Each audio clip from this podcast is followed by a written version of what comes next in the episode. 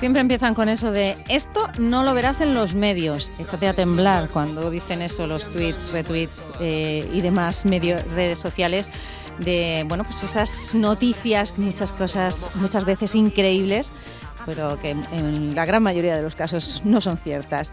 Vamos a hablar de esos fake news con nuestra millennial, con María González. Hola María, buenas tardes. Hola, buenas tardes.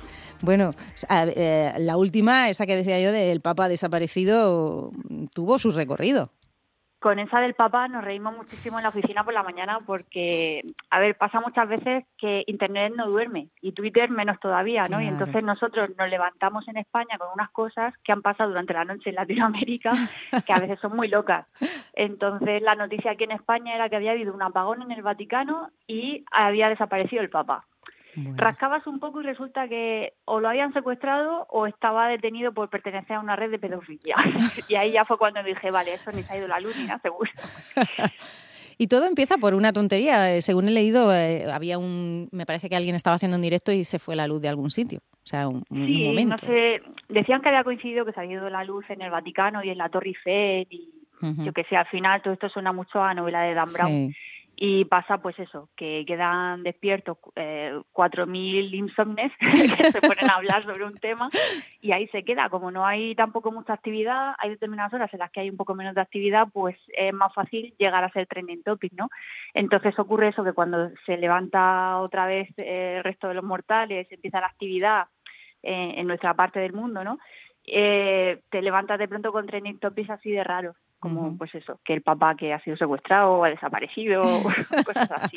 Pero la verdad es que mmm, tienen su caldo de cultivo, ¿no? O sea, hay gente que, que, que, no se para mucho a pensar si eso es cierto o no y le da, le da voz. Entonces, eso no sé si ocurre bastante entre los millennials esta noticia en concreto es muy disparatada. Entonces le das un poco de bombo, pero más que nada para hacer chistes. Al final eran todo bromas y todo eh, lo típico de esto ya lo dijeron en Los Simpsons o esto que se ha ido por ahí, yo qué sé.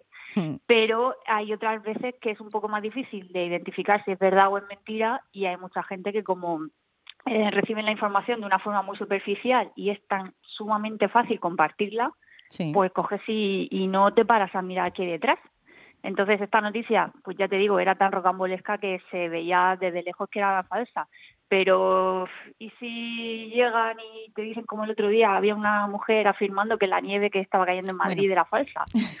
que también es muy rocambolesco, ¿no? Pensar por qué va a querer nadie tirar nieve en Madrid. Pero... Yo he de reconocer que ese vídeo lo abrí porque me chocó muchísimo la atención, o sea, me llamó muchísimo la atención eh, la intención, ¿no? O sea, ya no que demostrara si la nieve ardía o no ardía, sino ¿quién, ¿quién va a querer, o sea, por qué van a querer mandar una nieve falsa? No sé, y, la verdad que tampoco es que el vídeo me, me, me, despejara ninguna duda, pero por supuesto ni mucho menos lo compartí, ¿no? Porque me parecía que era el aburrimiento, ¿no? De alguien que estaba en su casa.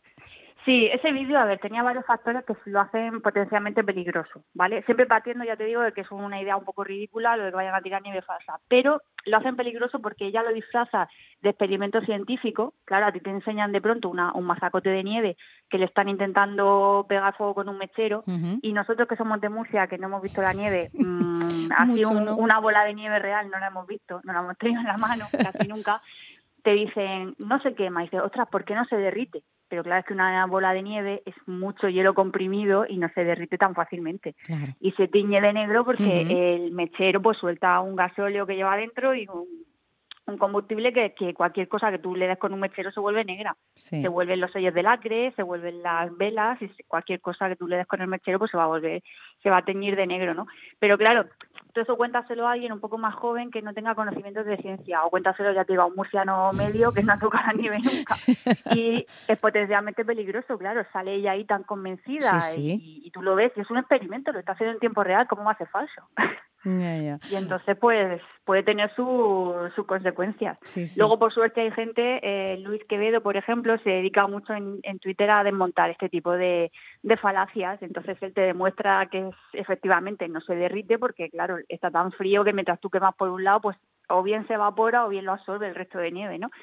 Pero, claro, el otro vídeo tuvo mucho más recorrido. Claro, la verdad que eh, el recorrido muchas veces tiene que ver, pues que no se para uno a pensar si, si es veraz o no, ¿no? O ni mucho menos a investigar. En el caso de, no sé, pues eh, parece curioso y se, se transmite y por eso muchas veces se convierte en trending. Sí, sí. Aparte, luego muchas veces pues sale la broma, ¿no? Y también Internet es un caldo de cultivo para bromas, entonces están por un lado los que se lo están tomando en serio y por otro los que se cachondean. Ayer, por ejemplo, había una chica que decía que había tantos negacionistas de todo que ya era negacionista de los negacionistas. Y sabe, este tipo de personas no puede existir de verdad, se lo están inventando para que nos creamos que existen, para y ya le daba la vuelta de tal forma que dices, es que es verdad, tienen cada cosa más ridícula. Ya, ya. La verdad que El problema es cuando son noticias de verdad que sí están intencionadamente manipuladas para y, y claro, no las lees. Y lo preocupante es que hay mucha gente, sobre todo jóvenes, que ya reciben la mayor parte de la información de las redes sociales, o sea, más de un 80% su fuente de información principal son las redes sociales. Entonces, si esta gente nunca pincha en el enlace, nunca se lee la noticia, simplemente ve el titular y lo comparte, pues eso es un problema muy gordo. Claro. Además, eh, ya no es que solo sea eh, que su fuente de información sea las redes sociales, sino que además las creen a, a pie juntillas, vamos, que, que, ni siquiera se plantean el, el, voy a cuestionar un poquito lo que, lo que se dice aquí. O sea que no, porque además, es doble. Claro, doble... las redes sociales las redes sociales están preparadas, hay un algoritmo que está preparado para que tú veas lo que quieres ver. Uh -huh. Entonces, cuando has visto determinadas formas que corresponden a una determinada ideología o a uno determinado no sé, tenéis que claro. pensar que toda la información que está en Internet está etiquetada de alguna forma. Entonces, sí. si tú le das mucho a los vídeos de gatos, vas a ver siempre vídeos de gatos porque sabe Internet que a ti te gustan los gatos. Sí, sí. Entonces, si tú vas buscando vídeos sobre que la Tierra es plana, pues acabarás viendo solo vídeos de que la Tierra es plana. Y al final hasta Entonces, te pueden convencer y todo. Claro. Luego está el otro problema, que en las redes sociales, pues gran parte de la gente a la que seguimos son familiares y son amigos, que por qué te van a mentir claro. o por qué te van a engañar, ¿no?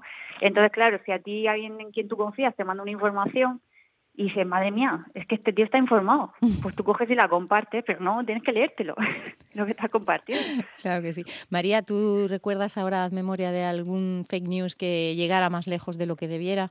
O sea, que, que tomara ya cartas un poco ya pareciera real. Hay muchas veces que tiene que salir la gente a desmentir, como por ejemplo decir no estoy muerto. Y eso me parece muy fuerte. Sí.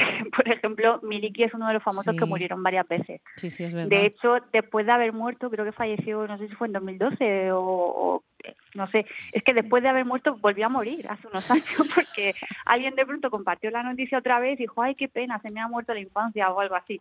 Y volvió a resucitar para volver a morir. Manolo Escobar también murió varias veces. Sí.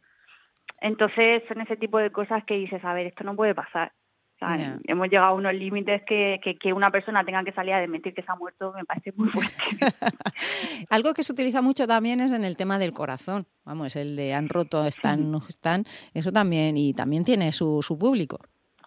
Sí, siempre va a tener el público porque eso al final ya sabemos que es un entretenimiento puro y duro. De eso ahora con las redes sociales los propios protagonistas son los que los que van lanzando cosas, ¿no? Y van el otro día, por ejemplo, había una pareja, eh, no sé si una modelo y un torero o algo así, que se rumoreaba que habían roto, pero luego habían vuelto, pero luego tal, y entonces se vio una foto en la nieve, y entonces lo típico, tú estás leyendo algo en una página en internet y te sale por ahí abajo las típicas noticias estas que han nombrado antes, ¿no? De Sí. esto no lo verás en medio. Pues dice, eh, las fotos inesperadas de fulanito y menganita que, que mucha gente comenta. Y tú dices, ostras, si mucha gente lo comenta, porque es, Claro, vamos claro. a ver, ¿no? Te enganchan con eso Sí. Y. Sí que es cierto pues si que lo están comentando. Claro, ese, ese gancho pues hace que, bueno, pero lo que decíamos, ¿no? Que abran la noticia y que la lean, que no solo lean el titular, que muchas veces el titular es engañoso y lo que busca es, es muy precisamente importante. eso, es muy pues, importante impactar. porque sí, porque ahora mismo nos estamos riendo, son cosas de broma, Sí. pero por ejemplo ahora se está utilizando mucho en algunos medios con el tema de la vacuna y te dicen cosas como que a una persona que se acaba de vacunar apenas hace Sí. 12 días le ha caído un rayo encima. Pues chicos, me da igual que le haya caído un rayo, le ha caído a él como le podía haber caído a cualquier otro, ¿no? Pero no tiene nada que ver con la vacuna. Está insinuando que la vacuna trae los rayos, ¿no? Sí, sí, sí, además así en plan, no, y ni siquiera ha sido ahora mismo. Si fuera ahora mismo en el momento, dice, joder, ya tiene mala suerte. Sí. Dice, no, hace no sé cuántos días. Pues es que no está relacionado de ninguna manera. o una enfermera que se había vacunado y se había desmayado. Pues resulta que esa mujer se desmayaba muchas veces cuando tenía, se ponía muy nerviosa o cuando sentía dolor muy intenso. Pues es que no está relacionado. Pero claro, lo pones en el titular y mucha gente se asusta y puede crear una- un cambio de opinión que podría perjudicarnos a todos. Claro que sí. Entonces hay que llevar muchísimo cuidado con lo que se comparte. Por supuesto, ya, ya hemos mandado esa, esa recomendación en muchas ocasiones. Las fake news pueden hacer mucho daño, aunque también entretienen, por supuesto, ¿verdad, María? Nosotros nos, dejan un Tenemos que saber quedarnos con el lado divertido, pero sobre todo diferenciar de cuando puede ser algo divertido o algo que puede ser dañino para, para el bien común, ¿no? para todos. Ya aquí estamos todos en el mismo barco y no podemos echarnos piedras sobre... O sea, tenemos una solución que todavía no sabemos si será buena o no, no lo sabemos, pero, lo más probable es que sí, está comprobado. machacarlo de esa manera. Bueno, María, pues nada, muchísimas gracias por estar hoy con nosotros en este mundo milenial. Hasta el martes que viene. Hasta luego. Nosotros les dejamos ahora con el boletín informativo de Onda Regional y volvemos luego con más contenidos, no nos falten. Entras en mi cuerpo como la lluvia entra en mi huerto, Nombras tú mi nombre como jamás lo dijo un hombre, Tocas mi cintura como la hiedra toca el